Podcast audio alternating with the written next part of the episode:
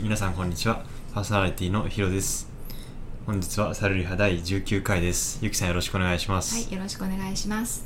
というわけで、だいぶ間が空いてしまいましたが、はい、久しぶりに まだ収録ということで、は、はいいよろしくお願いします。夏ぐらいからやってません。そうですね、だいぶ忙しくて、はい、はい空いちゃいましたけど、ね。はい、続いておりますので、よろしくお願いします。はいお願いしますで、本日のテーマは、えー健康貯金ですね。そうです。はい。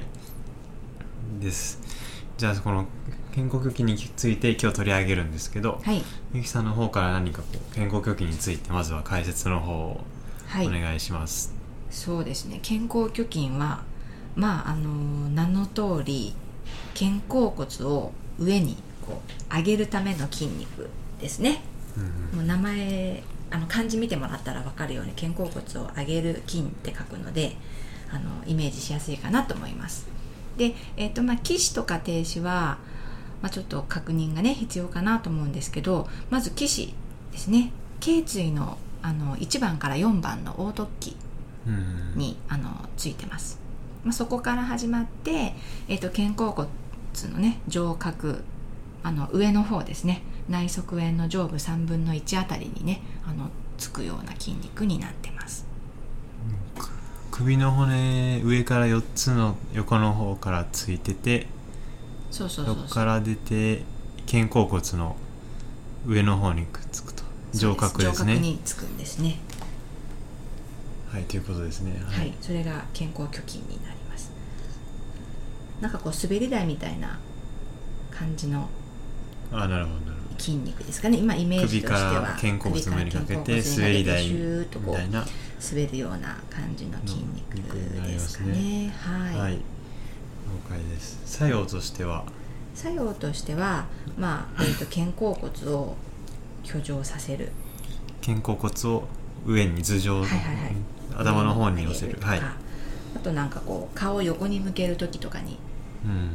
あの首の回線、はい、頸部を改善はい、させる、くるっとこうね右を向いたり左を向いたりする時にもねこの肩甲虚筋が働いてくるっていうふうに言われてます。はい。はい。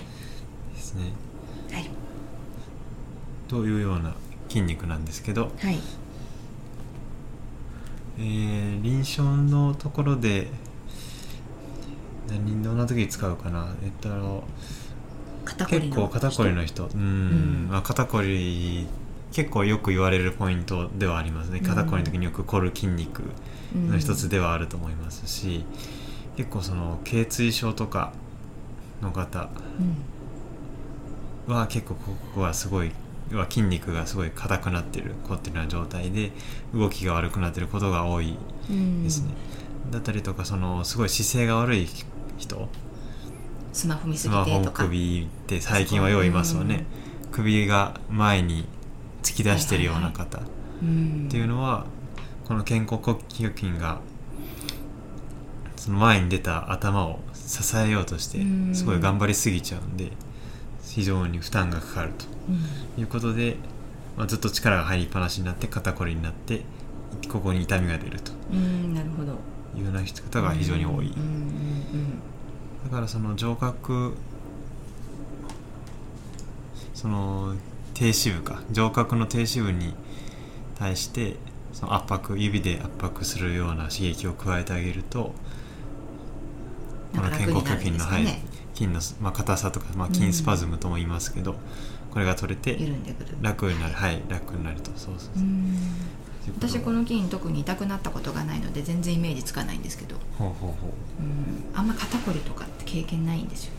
あそうなんですね。そこまでなんか悩む方は結構悩むみたいですけどね。肩こりが激しくてなんかこの肩甲虚筋が痛いとかって。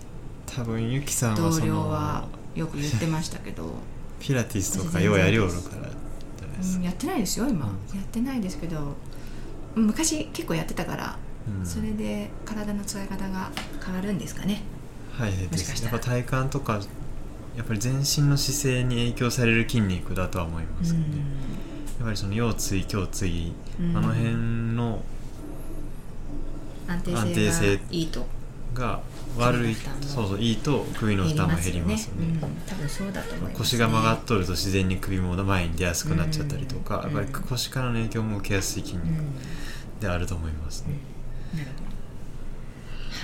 どはい。まあそういった健康貯金ですね。です。ございますはい。ねはい、というわけで。いいですか？いいですかね。はいじゃあ今日はサルリハ。今日は第19回健康貯金でした。ヒロさんありがとうございました。はいありがとうございました。サルリハよりお知らせです。当番組はリハスタッフのお役に立てる知識の配信を行っております。参考書や文献などから正確な情報を皆様にお届けするよう努めておりますが万が一誤りなどありましたらメールアドレスサルリハアットマーク gmail.com までご意見を頂戴できればと思います。またご感想や取り上げてほしいテーマ質問も募集しております。よろしくお願いいたします。それでは皆様次回もサルリハでお会いいたしましょう。